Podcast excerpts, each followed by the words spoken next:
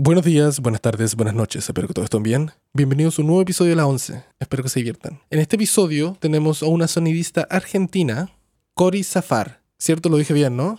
Mi nombre completo es Corina Zafar, pero me gusta Cori Zafar, así que es mi nombre artístico. Es el que sale en los créditos. Exactamente. ¿Cómo estás? Muy bien, ¿y vos? Bien, bien, aquí estamos ya, ya disfrutando el último día de verano, o sea, de primavera otoñal, que hubo 18 grados acá en Canadá y ya el domingo Ah. parece que ya va a nevar. Aunque esto no sé cuándo salga, pero ya se viene la nieve, ya se viene el invierno. Así oh, que ya- qué lindo. No, acá en Argentina estamos entrando en el verano y a mí no me gusta el verano, soy team invierno. Y ya está empezando a ser unos 28 grados. en 28 la ya ciudad. ahora, uf. Sí, sí, sí. Así que se Más viene duro. difícil, más difícil se vienen los rodajes, porque todos los equipos son negros y cuando los dejas al sol, te quemas. Sí, es verdad. y la ropa también que uno usa y todas esas cosas. Claro, todo negro, y te- te- es horrible. ¿Con qué equipo te estás grabando ahora para el podcast? Bueno, ahora estoy grabando con una Zoom HN2, que es mi grabadora Pocket, con la que me llevo de viaje. eh, así, de vacaciones, siempre soy la que tengo la grabadora encima para grabar ambientes a donde vaya. Mm. Y me Esa- entra en el bolsillo. así Esa, esa, esa es pequeña, ¿no? Es como que tiene, un- tiene unos Mm. micrófonos incorporados. Claro, Ya. Perfecto. Ahí tiene la cápsula igual, muy es grande. cómoda. Sí, es práctica. Y es muy práctica. Perfecto. Ahí está. Sí, que bueno, Zoom tiene hartos modelos grabadores distintos, ya sea de dos canales o de cuatro o de seis, que ahora como se, se, se amplió, Sí. pero... Yo me acuerdo que el primero que usé de todos en la facultad fue el Zoom HN5, creo. Eh, El clásico de dos canales, ¿no? Que es el enchufable, XLR, ya. Sí, sí, sí, sí. Es un clásico. Todo el Buenos mundo jugó con recuerdos. eso. Hasta que llegó la Zoom 6 y dije, ah, por fin un- algo un poco más amigable a la vista, porque el display era distinto, ya tenía colores, todo. Y bueno, ahora estoy grabando con de mi equipo que tengo actualmente, es una Sound Device Mix Pre. Ah, y también es Bueno, nada que ver. sí, no, está bien. Eso evoluciona. Mm, Pero antes de todo pero eso, claro. ¿cómo llegaste al mundo del sonido? Eh, a mí desde chica siempre me gustó mucho la música. En mi familia eran todos músicos. Y yo algo que hacía de pequeña, ya me gustaba como que el sonido esté... O sea, yo ponía la tele, miraba un dibujito, ponía un disco de alguna música y trataba de machear lo que estaba pasando en la tele con ese, con esa música que estaba sonando. Y siempre estuve cercana a todo lo que es sonido. Y me frustré en un momento cuando dije, ah, voy a estudiar música para películas. Me di cuenta que tenía que estudiar ocho años de conservatorio, rendir exámenes, ponerme a estudiar, no solo aprenderme las canciones de Nirvana. Y dije, bueno, vamos a estudiar cine acá en la Universidad Pública de Buenos Aires. Porque me gustaban muchas cosas, me, escuchaba, me gustaba historia, me gustaba es- es- escribir. eh, y cuando entro a la primera materia que me anoté, que era sonido, dije, esto es para mí. Porque de alguna manera soy la música, aunque sin serlo, de toda la banda sonora que compone una escena. Eh, entonces me gustó mucho eso y arranqué desde los inicios a ser la sonidista, digamos, en los equipos de la facultad. Y te apuesto que eras la única que hacía sonido de toda de toda la carrera de cine, ¿no? Lamentablemente hasta el día de hoy sigue pasando eso. Eh, siempre pasa que no, que yo sonido no, que to- todos quieren cámara. y hay pocos sonidistas. Hasta- ahora por suerte hay más chicas sonidistas, pero yo hace seis años atrás no había tanto. Y estaría bueno que las facultades hagan un poco más de esfuerzo para hacer hincapié en sonido, porque muchos chicos llegan al último año de la carrera donde van a grabar un largometraje para recibirse, la famosa tesis, y no, y no hay conocimiento de sonido. Y eso no está bueno. Bueno, eso era mi, mi pregunta. ¿Cómo está en Argentina en el área de sonido como estudios? Como que existe, claro, porque está, está el mundo de que estudias cine y te derivas a todo lo relacionado con sonido en cine, pero hay otra también área que es como la que yo tomé, en Chile, que es como que yo estudié ingeniería en sonido. Yo pasé todos los sonidos de todas las cosas. Pero Argentina debe tener lo Ah. mismo, ¿no? En Argentina hay una universidad muy reconocida que es pública, pero que es muy difícil entrar. O sea, de 500 que se anotan, entran 10 solamente por año. Que se llama la ENERC, que esa depende del Instituto Cinematográfico Argentino. Y ahí está la carrera de dirección de sonido, que son tres años, creo, o cuatro, donde ahí sí ven solo, so- o sea, tienen como una parte en común con todas las carreras, eh, montaje, dirección, dirección de fotografía, como para una base. Pero después cada uno tiene sus materias como, bueno, edición, diálogos, nivel 1 y así hasta fin de año.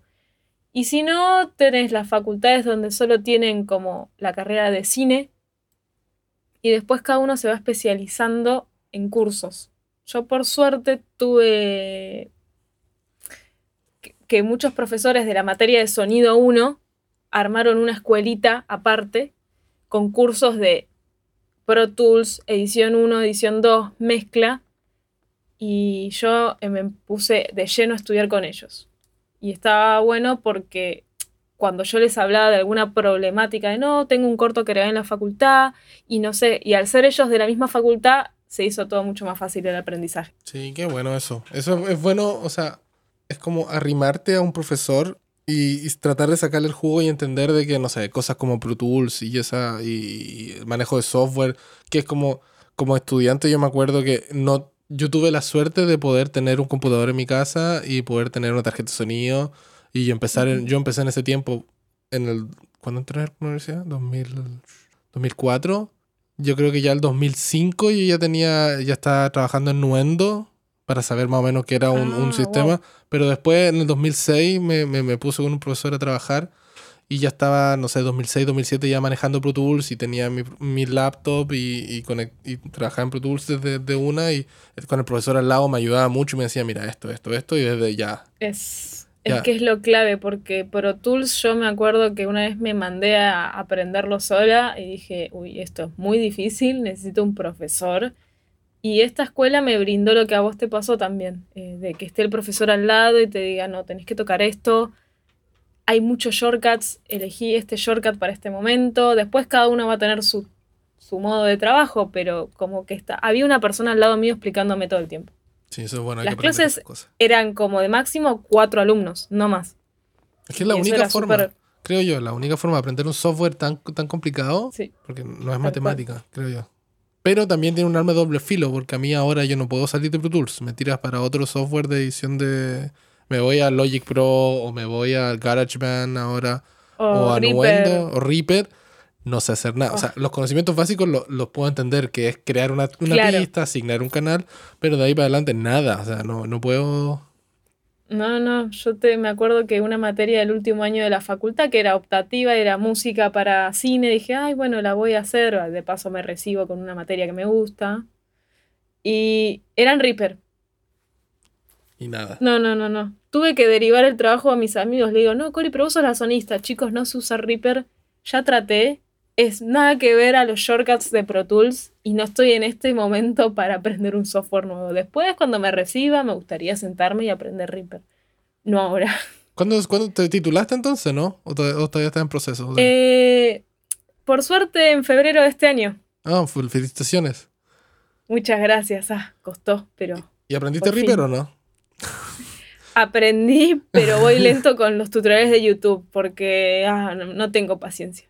Pro Tools te queremos. Sí, no. Eh, o sea, a mí me, me- me acomoda, pero entiendo a la gente que se va a otro software y, y en verdad Logic Pro para los usuarios de Apple o de, de Mac funciona igual de bien.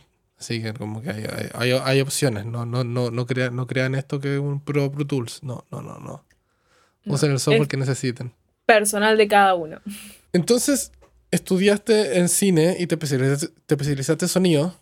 Y porque nadie más hacía sonido, tuviste mucha carga laboral o estudiantil en ese tiempo. ¿Cómo fueron esos inicios como sonista cuando empezaste a agarrar, no sé, los primeros equipamientos de audio y te diste cuenta que en verdad uno no sabe nada?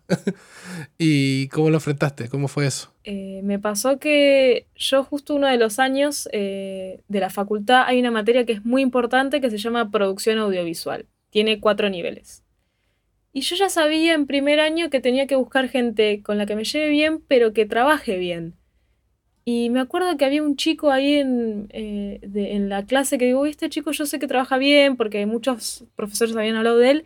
Y yo me animo a acercarle y digo, ¿puedo hacer grupo con vos para esta materia? Que es anual. Sí, obvio. Y a fin de año, además de convertirse en un gran amigo mío, me dijo, un hermano va a abrir una productora, necesitamos sonidista. ¿venís? Obvio. Y mi primer trabajo fue para YouTube, eh, para Locos por el Asado. Eh, que es bastante conocido en Argentina, aunque ahora creo que en Latinoamérica se está haciendo más conocido, que es canal de cocina sobre asado.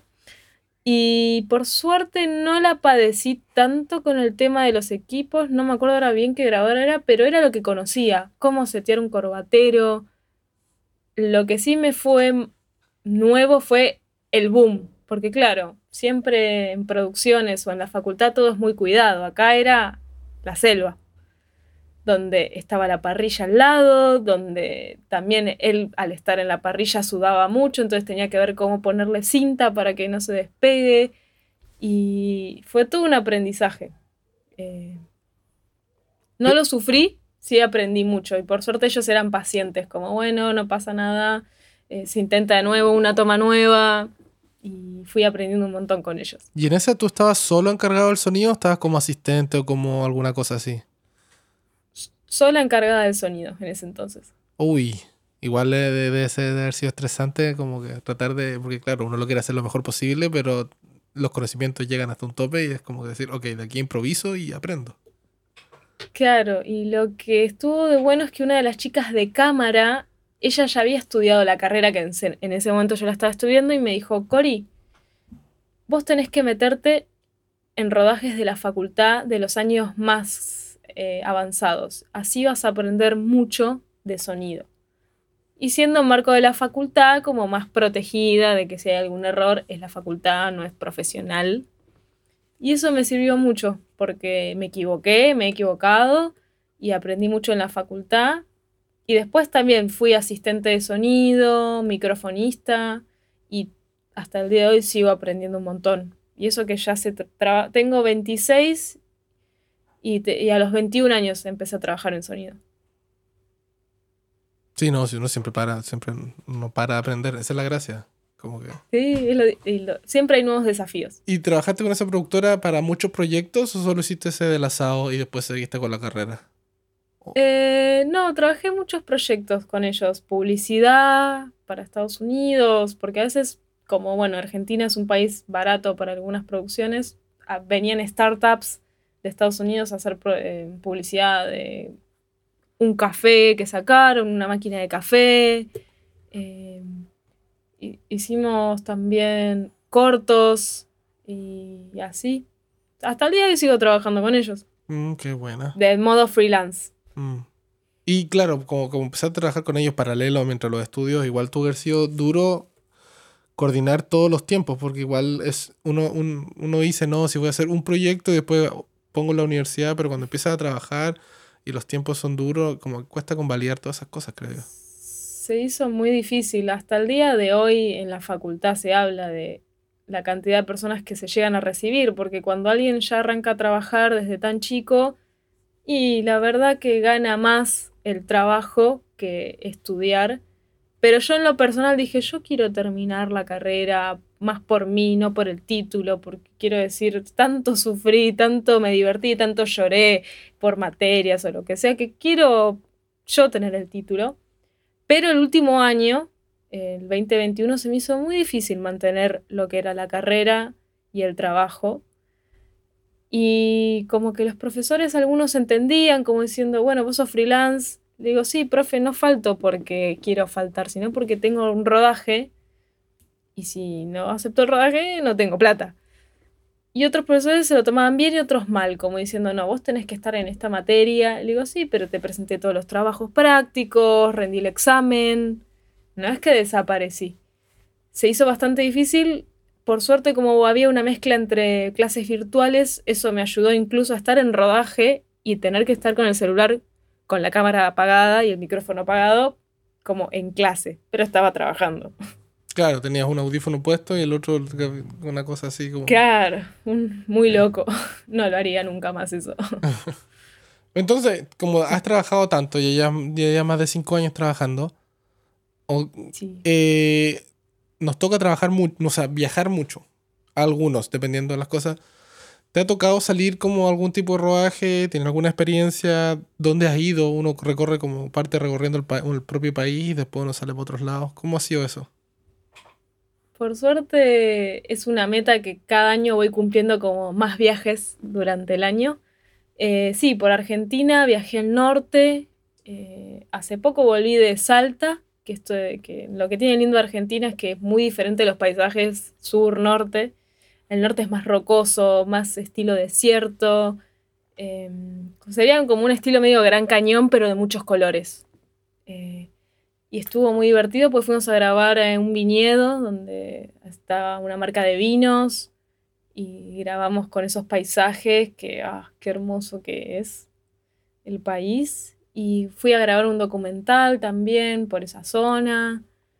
Eh, me tocaron Sí, viajes cortos de cinco días, cuatro jornadas de trabajo. Y hace poco tuve un viaje más cerca de mi ciudad, de acá de Buenos Aires, que fue muy loco porque fueron para videoclips. En sonido no hay videoclip, pero esta artista quería sonido directo en videoclips y me llamaron. Así que estuve 10 días grabando en el medio del campo. Que estuvo bueno, pero ni siquiera el asistente de dirección sabía en qué momentos poner el sonido y cuando no poner el playback. Entonces yo estaba armada con mi equipo, cualquier cosa. stand-by. De que, claro, que digan, bueno, ahora sonido directo, me iba con las cosas. Mm. Pero eso fue medio un desafío y al mismo tiempo un reto de paciencia, porque ni siquiera tenían claqueta, porque como todos venían del mundo del videoclip, eh, estaban como programados como para otro estilo de rodaje. Y eso se hizo un poco medio difícil, como, bueno, ¿cuándo puedo grabar sonido? No, acá no. Y por ahí estuve ocho horas ahí en la jornada y me podrían haber dicho, che, Corio, hoy no grabamos sonido, andate a descansar. Y Sí, pero avísame. las cosas de producción, si te pagan el día, tienes que los que productores quieren que el, quieren que esté ahí al pie del cañón. Yo, una cosa, es una, creo yo que es una cosa de paciencia que, que uno tiene que entenderla y la entiende al final como pasa lo mismo en comerciales. Yo he grabado comerciales de tres días para gringos y he grabado dos líneas en los otros tres días. Dos líneas. Y uno tiene que estar ahí, stand-by y decir, ok, sí. Y poner, y poner el micrófono y microfonear a la gente que hay que microfonear y todo. Pero son, son tiempos. El problema está en que creo yo que para esos tipos de trabajo, el, para mí por lo menos creo que hay mucha presión. Porque no puedes cagarla son esas dos líneas que cuando las haces no es como decir, ¿vamos a hacerla de nuevo? No, no, no, no se puede. O sea, te llamamos, tuviste todo el día para preparar cosas, tuviste literalmente todo el día para preparar cosas. No puedes decir, ay, no se me agotó la batería de algo o hay un problema de radiofrecuencia. No, no, no. O sea, tienes que hacerlo. Tiene que salir grabas 10 minutos haciendo eso y listo. Y está tu día. One shot. Sí. Sí, sí. Y cuidado con la cámara que. Oh, no. no, obvio, sí. Ahí, no. Y por ejemplo, ah, ¿qué lente están usando? Un 16. Y bueno, ¿por qué me odias? Sí, no. No sé que la técnica de los lavaliers uno tiene que saber. Uno tiene que ya. Cambiaron los tiempos. Se graban a las dos, tres cámaras las cosas. Y no siempre uno va a poder meter el boom ahí como quiera, pero. Los micrófonos lavalier ahora suenan tan bien. Y ahora ahí tenemos tantos accesorios, creo yo que es una cosa que. Sí. Yo me acuerdo cuando partí y me estaban enseñando en la universidad teníamos que hacer esa, esa con tape.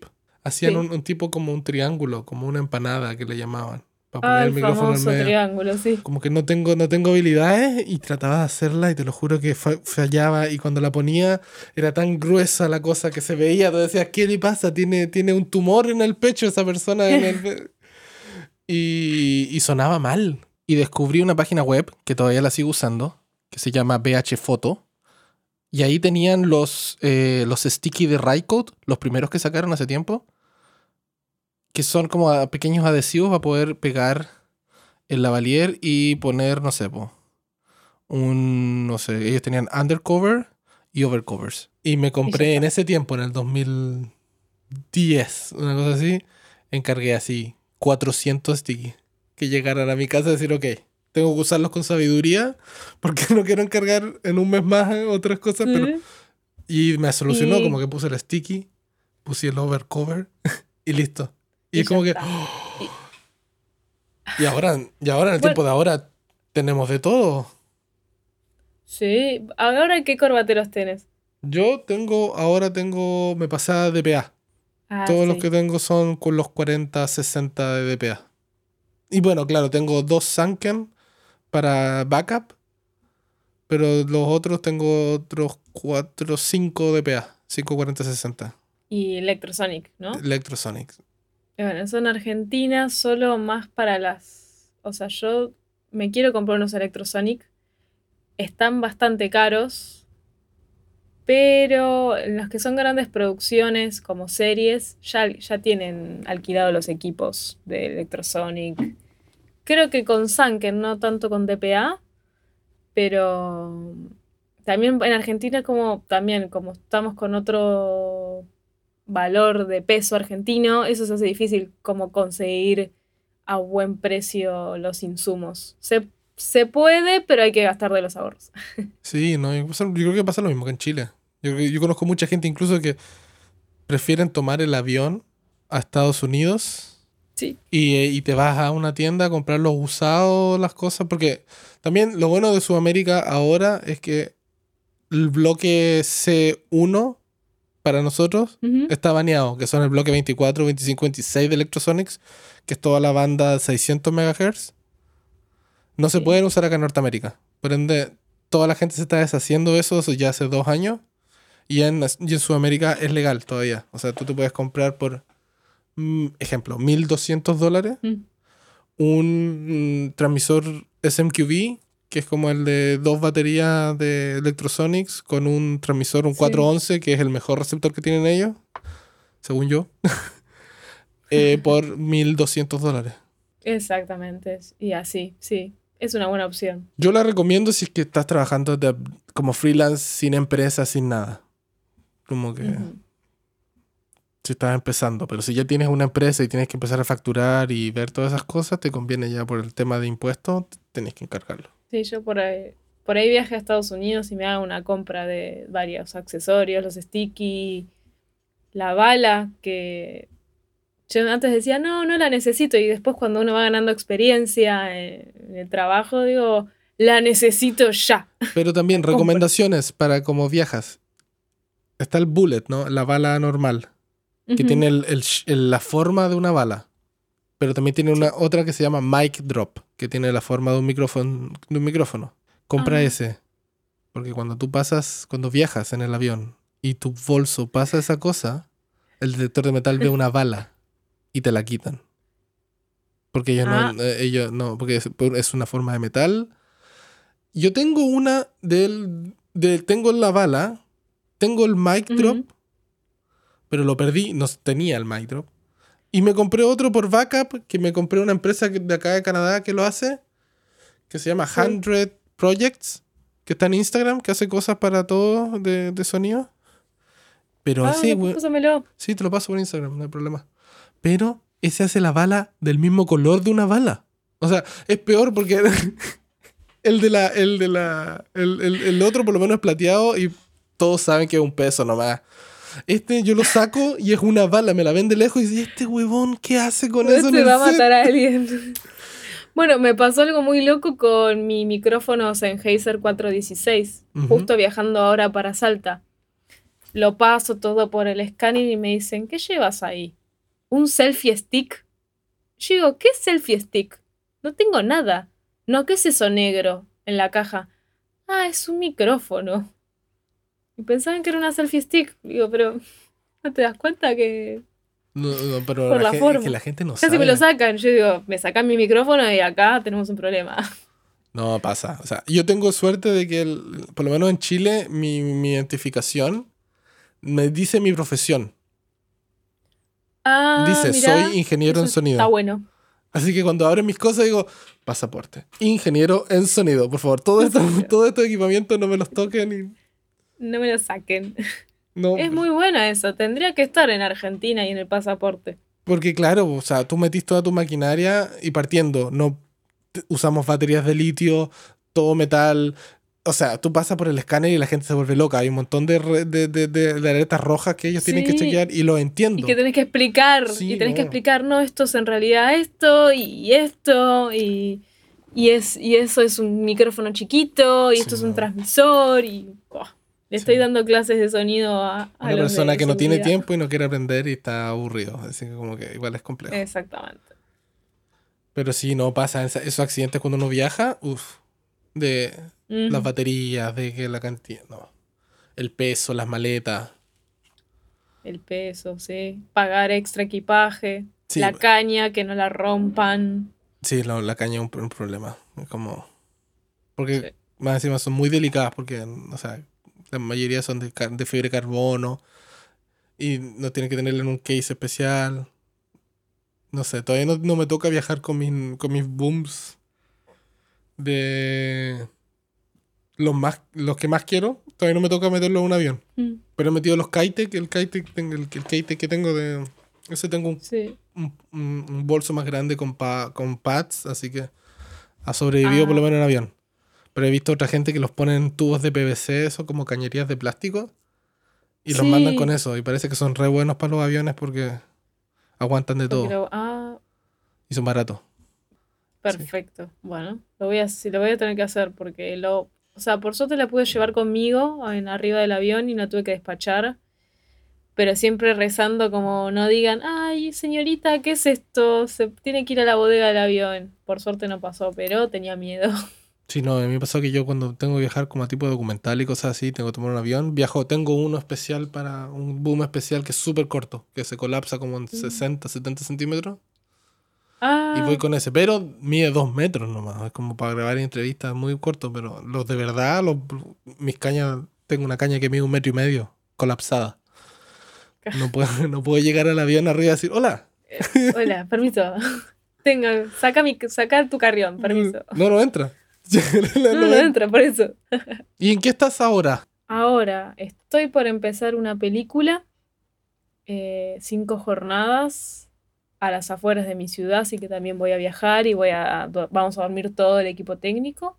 Es una comedia, es lo único que me dijeron hasta ahora, y voy a ser microfonista. Ujú. Un amigo es el director de sonido y va a estar muy divertido porque además de que es mi amigo, también me, me va a enseñar algún par de cosas que él ya tiene, es más grande que yo y tiene más experiencia. Así que va a estar divertido. ¿Cómo ves el asunto de, de ser microfonista como operador del- del- de la caña? Me gusta mucho. eh, tuve exper- varias experiencias como microfonista en series de acá de Argentina, en Polka, que es como una de las productoras más grandes acá, eh, que saca mucho contenido. Y me gustó mucho. Creo que me gusta más ser microfonista para películas, largometrajes, que para series, pero por el ritmo en el que se vive las series. Como hay que sacarlo rápido, es en todo es mucha presión, pero es todo muy pa, pa, pa, siempre muy rápido, muy rápido.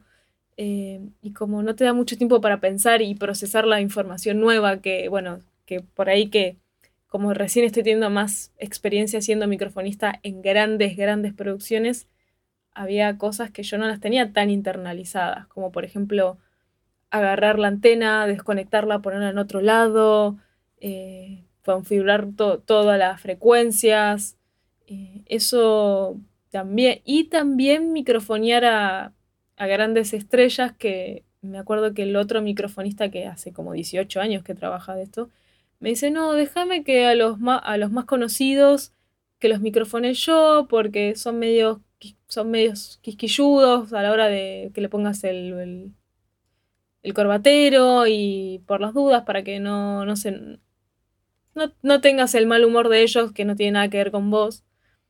Y a veces dije, uy, cómo me gustaría poder microfonear, porque justo por ahí tenían vestuarios bastante difíciles y yo quería ese desafío de, bueno, quiero microfonear ese camisa toda apretada y con el pantalón todo apretado y pasar todo y Hubo momentos donde podía y otros donde no, dependiendo el, el actor o la actriz. Eso es como, uy, qué lástima. Y en largometrajes se vive otro clima, en general. Como más tranquilo, o sea, con mucha presión, pero es otra la, eh, la presión. No corre tanto los tiempos de, de la TV. Sí, no. Sí, o sea, que es para televisión, televisión. Porque yo creo que ahora ya con las nuevas series con Netflix, Amazon y Apple, dentro de, de muchas que hay, ese tipo de, ya no está, esa, creo yo que ese ritmo de televisión, televisión. Como que también se fue más al, al, al, al, al como el mundo cinematográfico también de que hay tiempo. Como que me ha pasado a mí por lo menos las que las series que yo he trabajado de Amazon, de Netflix y de Apple, ahí está el tiempo. Como que sí, o sea, dependiendo, siempre va a haber, el tiempo es limitado. Y Sí, siempre, nunca hay siempre va a haber tiempo extra que la- los productores no quieren. Sorry, hay una sirena. Pasa. Siempre cuando grabamos sonido hay una sirena en algún lado o alguna construcción. Sí, no, siempre sí. Aparte yo vivo en el centro, así que hay mucho. Uf, Y... O sea, todos quieren terminar temprano, todos quieren irse antes a la casa y yo estoy en ese de acuerdo y hay que hacer las cosas al final. Se parte súper bien. Generalmente así funciona, ah, por lo menos en mi, en mi- en mi mundo. La primera escena, súper lenta, todos tranquilos y todo se graba y hacemos muchas tomas, muchos ángulos y ya en la última escena del día como que es la toma y démosle porque se nos va el día. Y, Claro. eh, y así termina, pero es como todo, pero no, no, nunca, nunca he trabajado directamente por una serie de televisión como una novela.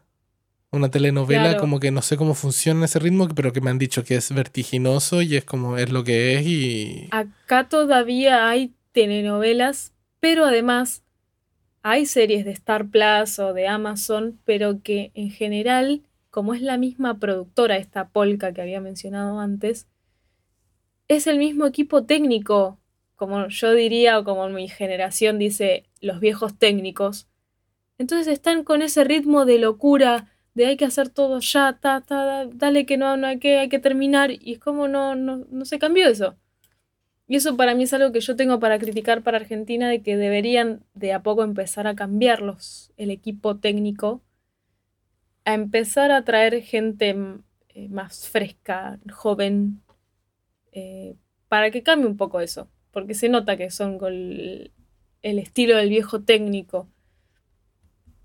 Y, y bajar un poco un cambio, porque entiendo que es a las apuradas, o sea, nuestros trabajos es estar siempre con estrés o digamos eh, estar preparados para la presión, trabajar con poco tiempo, pero llega un momento donde era como, me acuerdo que un día estábamos, supuestamente habíamos terminado una escena, había un break de dos minutos, yo fui a tomar agua y comer una banana porque no, no había comido nada en ese entonces.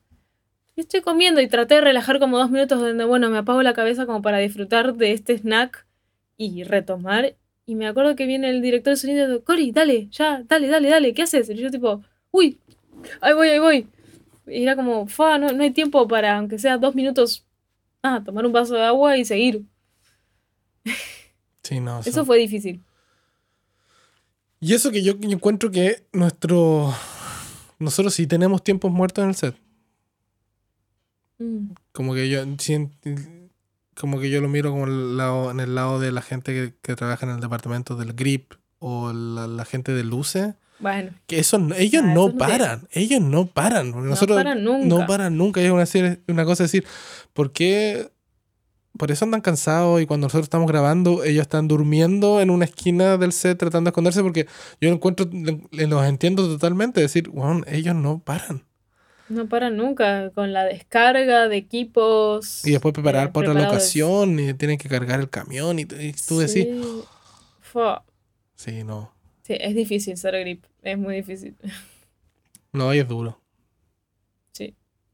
Y los de arte también. No, tam- Eh, otra cosa, tienen- los, los, los decoradores de set, toda esa gente que, hoy Sí, No, que tienen que hacer avanzada como siete horas antes de grabar y como, uh, Sí, no, es complejo. O sea, hay gente, por lo menos, yo, yo lo que siempre digo, el departamento de Ujú. sonido vive en una burbuja del set, que hay menos estrés, No hay, no sé, no, no, no, no. Y uno se manda generalmente solo. Como que no hay una, no, no hay una, una cosa. El director no se mete tanto en el asunto sonido, sino que cree más, le da más apoyo al. O sea, tiene más confianza con el departamento. con, el, con el mezclador, con el mixer. Sino que le dice, está, fu- como si algo suena mal, o el director le pregunta al sonista, ¿está bien? Y el sonista toma la decisión si hace de nuevo o no. En cambio, con el director de fotografía, todas esas cosas, empiezan ahí a chocar los egos, empiezan a ver, no, no, a mí no me gustó, ya, pero a mí sí. Y, y empiezan a esas cosas que es más complejo. Por eso yo no me quejo de nada en el set, porque veo todo el mundo alrededor de lo que pasa en el- en el- y digo, Sí. yo estoy increíble. como que todo está en Lo fuego voy a tomar como consejo. todo está en fuego, pero uno está así, No. ok, avíseme cuando esté listo, yo estoy listo para rodar. Y como que se llaman corre sonido, corre sonido. Y aunque la cuestión salga mal, y, mm, estamos grabando, estamos listos. Pero Lo como voy a que- tomar como consejo. sí, como muy feng shui, es como que decir, bueno, si uno cree que uno está mal, no, no, no hemos mirado para, para lo suficientemente a los alrededores para ver que la gente está peor. Es cierto. Corren mucho todos los demás. Sí. Sí, sí. Bueno, ahora asumiendo que lo que estábamos hablando de Argentina. Argentina siempre ha sido un grande en la industria cinematográfica en Sudamérica. Porque yo me crié con muchas películas argentinas, vi muchas cosas. Sí. Y ¿cómo está? Pero una cosa es que sea un monstruo que vaya que vaya a festivales, que cree muy buenos guiones, que hagan todas esas cosas. ¿Cómo está la industria argentina, en verdad? ¿Cómo está la gente que trabaja en Argentina haciendo esas cosas? ¿Y o cómo la ves tú? Yo creo que estam- estamos en un buen momento después de la pandemia, como que realmente hay mucho trabajo, no solo en la industria del cine, sino de publicidad, redes, para, por suerte hay bastante trabajo y confío en las nuevas generaciones que van a hacer películas con una mirada distinta. em, y que eso va a ayudar mucho. Yo justo ahora estuve en el Festival de Cine de Mar del Plata, y que es como un festival de cine de clase A. Y vi cosas muy interesantes de, por ahí de nuevos autores argentinos y, y está buenísimo. Ojalá que algunos puedan llegar a grandes salas de, de acá de Argentina y que no solo se queden en el festival. Y confío en que hay buenas propuestas. También siento que yo hablo por mi generación, como que conocí mucha gente con mucho potencial y que ojalá que el día de mañana o cuando sea lo más pronto posible, que lleguen a hacer su ópera prima, porque confío mucho en que va a haber una calidad muy importante y creo que cambió la, la mirada del cine. Porque si no, siempre hablamos de los mismos, de Campanella eh, y de otros más que yo creo que estaría bueno empezar a, a ver otro, por otro lado, a, nu- a nuevos directores. Eh, pero sí, el cine en general argentino siempre fue bueno y, y mucho de política y eso que a mí me gusta mucho el cine así que se muestre, que hable de las políticas de los países. Eh, eso es algo que me encanta del cine argentino, como que lo puede hablar, que por ahí otros países no está tan hablado eso y no lo muestran tanto. Sí, y ahora tengo ganas de ver la nueva que sacaron. Eh, ¿Cómo se llama la película? 1985. 85. Eh, a mí me gustó, me gustó mucho. La verdad que está muy buena.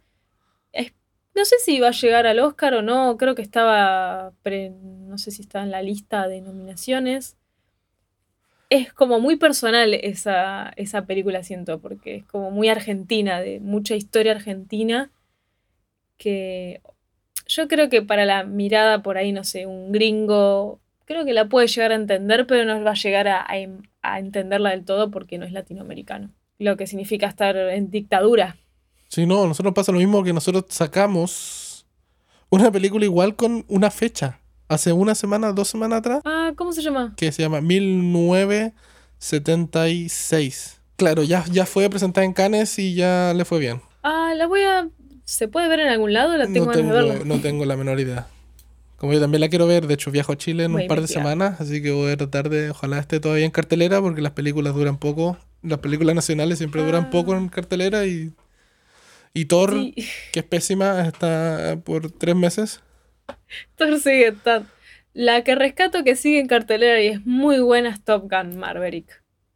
La verdad, La de Top Gun sí, me recordó cuando arrendaba película del Blockbuster y era, es un clásico, la grabaron, sí, sí, es buena. La historia es la misma, no cambiaron nada, pero se ve Obvio, pero no falla. increíble, se ve increíble la película. Y la forma que lo increíble y grabaron, es el cine clásico.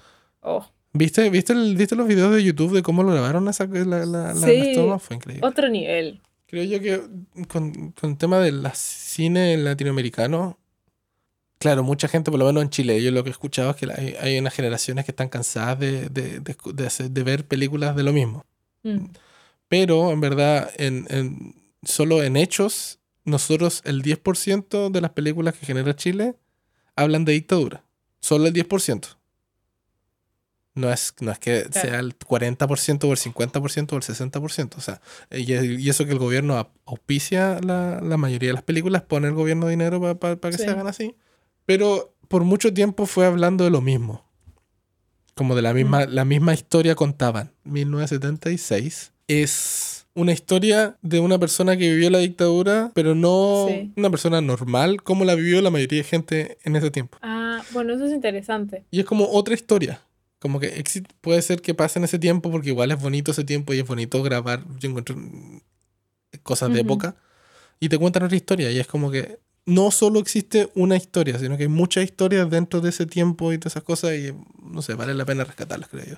Exactamente. En 1985 lo que hace hincapié, que es algo que ya se sabe, que está el video de, de la, de, digamos, del juicio a los militares y todo, y se sabe toda la historia, lo que hace hincapié es que queda en la responsabilidad de las nuevas generaciones también. Eh, que en la película lo muestran como el- agarrar el potencial de los jóvenes, de las nuevas generaciones, de que esto hay que, o sea, es, parte de nuestra historia y que hay que acordarse, pero que las nuevas generaciones tienen otra forma de contarlo. Y, y eso es muy interesante también. Que no va a ser la clásica que ya conocemos de, bueno, también de cine de dictadura en Argentina. Y que lo podemos mostrar de muchas maneras, porque sigue habiendo secuelas también de la dictadura hasta el día de hoy, en la identidad argentina.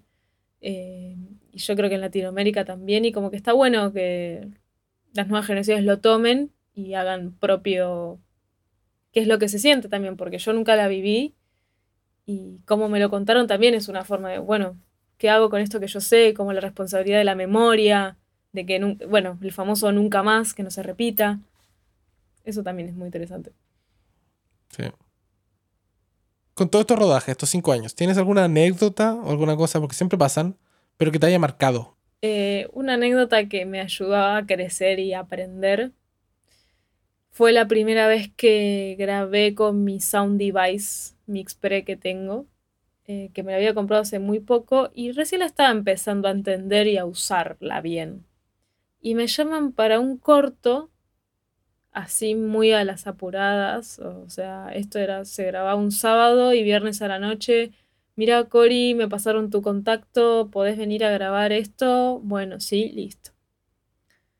Y yo todavía no tenía la experiencia que tengo ahora para algunas escenas, donde había pelea, grito, y entré un audio bastante, por partes saturados. Y eso era porque todavía no, sabía programar bien mi, mi mix pre, los potes y todo ese tema. Y yo me acuerdo que me manda un mensaje la directora diciendo, mira, se escucha todo saturado, no sé qué hacer. Y yo me acuerdo que llamo a mis profesores de esta escuelita en la que yo había estudiado, que seguía estudiando, pues todavía era, esto fue mi segundo año de, de carrera en sonido. Y le digo, mira, tengo este problema, no sé qué hacer, estoy muy frustrada, tengo miedo de quemarme, tengo miedo que ahora digan, no, con Corina no puedes trabajar porque te va a entregar todo saturado tengo mucho miedo. Me acuerdo que llegué al estudio de ellos llorando. Y me acuerdo que uno de los profes, que ahora es un amigo, pero que fue, fue y seguirá siendo mi mentor, me dice, Cori, te va a pasar en mil trabajos este tipo de cosas. No te vas a quemar, no va a ser tu último trabajo por una mala experiencia. Eh, de resolverlo lo mejor posible. Ahí me mostraron el famoso plugin RX en Pro Tools. Es tipo, para salvarte de esta, que igual no corresponde porque ella te está pagando solo por sonido directo y no por postproducción, vos pasale esto y entregaselo. Pa. pasamos todos los audios de ese corto por RX, así, sin mirar nada, sino. Y ayudó a sacar la saturación y que esté mejor. Y eso me marcó mucho porque me acuerdo mi frustración de no, nadie va a querer trabajar conmigo y, y que mis, los profesores me digan, Cory, a nosotros también nos pasó esto que te está pasando a vos. No, no te sobreexijas. Eh, y mantener la calma que va a estar todo bien. Y por suerte salió todo bien y se pudo resolver. Pero eso me... Y dije, bueno, nunca más me largo con una grabadora que no la... que por más que sé que es muy buena, todavía no la conocía tanto. Creo yo que está bien. Yo creo que eso, cuando uno recién parte de todo el estrés y todas las cosas que uno se pone, están bien. También, todas las dudas existenciales es parte del proceso de que uno tiene que comer mierda, uno tiene que estar asustadísimo. Porque si no lo estás, es porque no estás poniendo, no sé, no estás interesado o no, no, hay cosas pendientes porque tú te estás formando como sonidista, ¿cachai? Como que si tú la cagas y entregas todo malo, el director tiene, o el productor tiene todo el derecho de tirarte mierda porque tú le cagaste la cosa, porque como lo que hablábamos antes, yo le confío en él de que va a hacer las cosas. Y te llamaron por algo y tú, uno dice, sí, sí puedo. Y que te marque y digas, ay, que la cagué. ¿Qué hiciste después que arreglaste esas cosas? Te apuesto que te metiste con el grabador y estuviste cinco días leyendo el manual y probando todas las cosas y ver cómo funcionaba. Porque es lo que uno tiene que hacer apenas compra un equipo, darle y reventarlo y saber de, memoria todas las cosas. Porque pasan, o sea, eso, esas cosas van a pasar. O sea, aprender a ocupar tu equipamiento y que te fallen. Exactamente. Pasa. Bueno, me acuerdo que en un corto que participé de modo ad honorem porque era de una amiga, el otro sonista me prestó todos sus equipos, también Sound Devices, creo que la 663, creo, no me acuerdo. Y, le, y fue esto fue hace poco y le dije, para, yo sé que prestas tus equipos, pero ¿sabes qué? Voy a llevar mi Sound Device Mix Pre. Porque vamos a grabar mañana y yo no tuve el tiempo para ponerme a estudiar. No, y es distinta. Por más, es distinta. Y por más que vos me lo explicaste recién, no es que yo lo pude tocar y estar con la grabadora y probar. Y yo necesito que en el rodaje sea rápida. Entonces, entre que voy a tardar con un equipo que no conozco y que también es tuyo y que digo, no me importa, llevo la mía. Y llevé mi grabadora y estuve súper tranquila también. no me quería lanzar. Y eso lo aprendí de esa mala experiencia. Todo se aprende. Bueno, y aparte, hablando ahora de equipamientos, ¿qué equipamientos tienes ahora? Ahora tengo una Sound Device Mix Pre 6, dos corbateros Sennheiser G3 con las cápsulas de Sennheiser, dos micrófonos el 416 y el Sennheiser 50, eh, la caña Katec, bueno, el bolso de Orca Bag y el arnés. Y próximamente creo que quiero hacer un par de cambios de actualización de equipos la Mix Pro igual me sigue sirviendo con esos seis canales, está perfecto. Pero ir haciendo un update de arnés de, y comprarme el bullet y todo eso, que ya, me, ya lo estoy pidiendo, ya me hace falta. Cuando yo ocupaba los G3, el G3 suena muy bien. No tengo, cuando lo sabes ocupar y sabes poner la sensibilidad al punto que tienes que ponerla, el único problema es el rango, pero si puedes estar cerca y no tienes problema de rango, el G3 con un yo lo ocupaba con los Sanken, funcionaba increíble. No puedo decir nada, ni un ruido, ni unas cosas, y mucha gente me dice, "Ay, los Sennheiser suenan mal." Mm, ¿Seguro que suenan mal o no estás aprovechando las cosas que que las cosas que sí, tiene? porque eso es el asunto, uno tiene que empaparse con eso y como que Sí, y, y es y es aprender a estar cerca de ellos y obvio, me encantaría tener ese Electrosonic y bueno, que vaya. Pero hay veces que toca estar adentro del baúl de los autos para grabar. Pero sí, te entiendo que, hay que estar cerca. Y uno tiene que saber las limitaciones. Creo yo que el sonido, uno lo hace el sonido. Tú tienes que conocer las limitaciones de tu equipo y... Exactamente. Y si sabes... ver qué haces con eso. Sí, no, está bien y funciona. Pero claro, tienes buenos boom, tienes buenos micrófonos. O sea, el 416 y el 50 son, son los clásicos de la industria. Sí. ¿Vos cuáles tenés? Yo tengo, no, tengo el DPA, tengo el 4017, el Shotgun, 4017B. Y para interiores tengo el, ocupo Neumann. Ah. Sí, no, soy raro en eso, no ocupo, no ocupo ni el Schweppes ni el DPA, no, me encanta el sonido del Neumann. Cuando suena... Wow. Sí. sí Los que- Shrubs en un momento lo pensé para comprarlo más adelante, porque suena muy bien. suena muy bien. De hecho, el otro día bumié, hice caña con un el mini Semit Wow. y suena muy bien. Wow. Suena bien. Aunque, ah, o sea, Schweppes no es de mi gusto como ser sonista, pero entiendo por qué la gente lo compra. Porque suena muy, muy bien. Y entretenido poder. Sí. Bueno, esa es la gracia de, como- de ser, de ser micrófono. Porque yo hago, yo soy mixer y también hago boom porque Sí. me encanta hacer boom. Me encanta estar en el Es set. divertido. Me encanta estar con... Y uno como va rotando con diferentes mixers, me llaman como voy para un show y ocupo un tipo de equipamiento, ocupo Saxcom, todo Saxcom. Voy a otro y ocupo Ah. Electrosonics y otro Mm. ocupo Audio Limited y como que... Y también cambia todo de micrófonos y como que estoy probando nuevos micrófonos todos los días y todas las cosas y digo, hoy sí, este suena bien, este también suena bien, este suena bien. Este suena... Este me es quedo mi con el preferencia, este sí, Sí. este no. O sea, preferencias no existen, creo yo, ya como que uno hace el trabajo con, con lo, que te, con lo que te pasan y te- tienes que hacerlo. Y, Eh, sí, sí, sí. O sea, lo que yo no cambio, eso sí, son mis, mis cañas. No, yo ocupo mis cañas, no ocupo las cañas de que tengo. Aunque tenga el sonidista, yo... Ah, eso está bueno. Sí, no, yo tengo mis cañas y, y yo cobro también por mis cañas, por mi set, por mi kit. Se cobra aparte, como si yo voy... Porque Ok. el micrófono puede variar, pero mis cañas, yo soy... Es, es mi brazo, como la tensión de eso y es como que como tú te ¿Qué- sientes más ¿Qué cómodo. cañas tenés? Claro. Tengo unas Panamic. No conocía la marca para Sí, una, una, una, unas Panamic ocupo. Que son cómodas. Tengo dos cañas. Panamic. Como una mediana para interiores y una ya que se extiende full para exteriores. Y son livianas y me funcionan bien. ¿Cuáles te gustan? Me recomendaron son las Ambient. Las Ambient son, también son conocidas. También son buenas. Son buenas cañas. Mm. Y, pero claro, yo tengo para el día a día, cuando tengo que usar con el bolso, tengo el Kitec ahí de carbono y me Eh, funciona. siempre está. eh, siempre está ahí. No, no, no me ha fallado, la verdad. He cambiado una que otra vez el cable interior, de interno. Ah, sí, yo también tengo con cable interno. Y... Pero bien. Entonces, ahora con tu corta carrera, porque eres joven todavía, te queda mucho todavía por delante.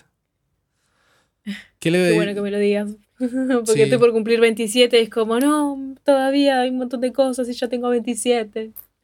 Pero ¿cómo? Yo cumplí hace dos días, tres días atrás, cumplí, cumplí 37. Pero uno ¿Qué siempre... queda? ¿Qué queda después- para uno?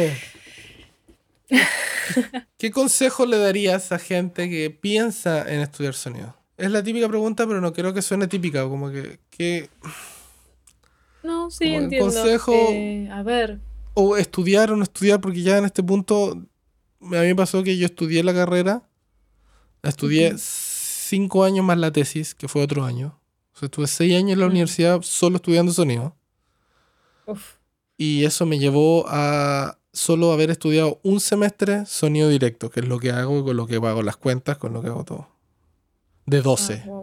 El, me, me, me llevaron estos cinco años de, de, de carrera a entender qué no quería hacer de sonido, al final y al cabo.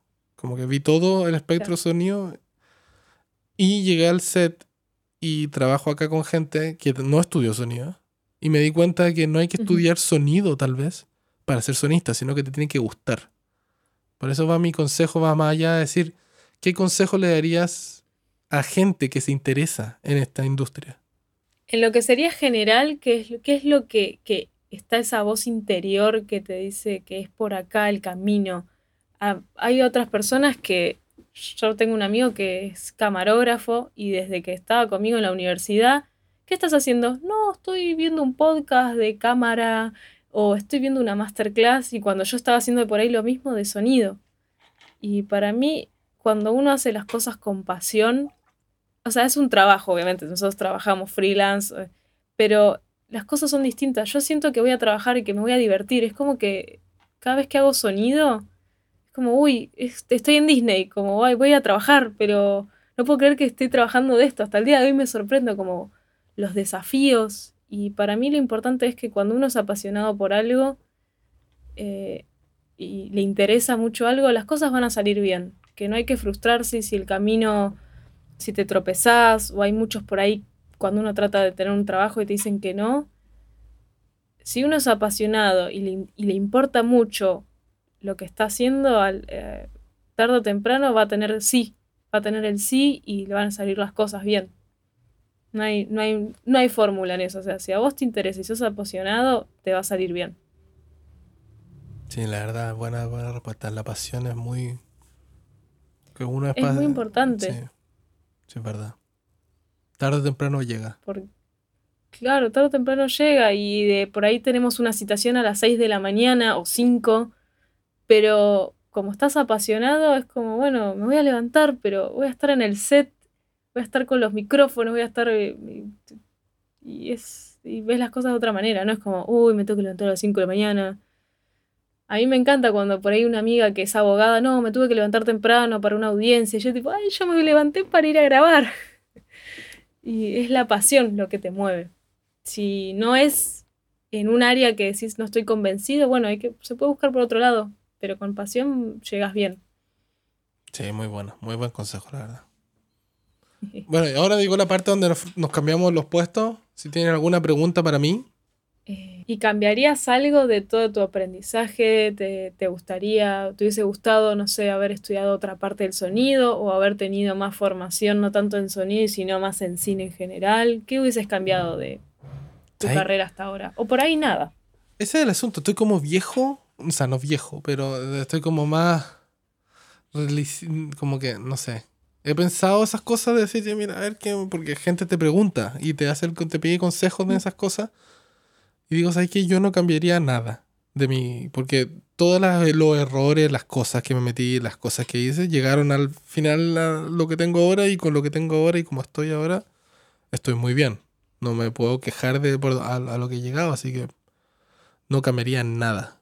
Como que, y sin verdad, estudiar cine, la típica cosa, la verdad no. Porque pasa algo Mm. que nosotros trabajamos en cine. Yo no soy un cine, yo no voy al cine, al, cine a ver películas, yo no, porque la gente cree que uno, Claro. te empiezan a hablar de directores, de nombres de actores, y yo soy pésimo para eso, yo no veo tele. Como que yo trabajo, yo, yo hago películas, yo no, no veo películas, las hago, trabajo, como que... Y es súper difícil entender para que la gente explicarle, decir, ah, no, pero no que te gusta el cine, decía, Claro. Sí, y, sí, no, pero, bueno, no sé, pero como que yo trabajo en la industria nomás, como que es un trabajo y, claro, me gusta el ambiente que se forma y todo, pero no soy un cinéfilo que quiere aprender. Claro, hice un curso de guion también cuando estaba en la universidad y todas esas cosas, pero fue una cosa como aparte. Claro. pa- Pero no, no estudiaría más, no, no, creo yo que no. Mejor el... Te lo, te lo da el, el- el propio trabajo, te enseña cosas. Exactamente. Siempre. Sí. Bueno, Cori, Corina, muchas gracias por tu Como tiempo. vos quieras. no, Cori. No, Cori. muchísimas gracias a vos. Un placer. Muchísimas gracias. Y entiendo que es tarde ahora en Buenos Aires, pero muchas gracias por darte el tiempo. Espero que se te haya pasado rápido. Y... Rapidísimo. Dos sesiones de Zoom. Sí, no, sin el chiste. ¿Y dónde la gente te puede encontrar si tiene alguna duda, consulta o alguna cosa para comunicarse contigo? Me pueden encontrar en mi Instagram, que es arroba corizafar. Soy la única corizafar de Instagram hasta ahora, así que espero que siga así. Y si no, mi mail, que es cori.zafar arroba gmail.com. Bueno, Cori, muchas gracias. Espero que estés bien. Que te vaya muy bien en la película. Muchísimas gracias, igualmente para ti, en tus proyectos, en todo. Que se viene fin de año. Sí, ya, ya, espero que ya, ya, ya se acabe, ya hay que parar un poco. Sí, vacaciones, por favor. Sí, vacaciones se vienen, así que muy bien. Bueno, y a todos ustedes, muchas gracias por escuchar, espero que estén bien y nos vemos la próxima. Chao.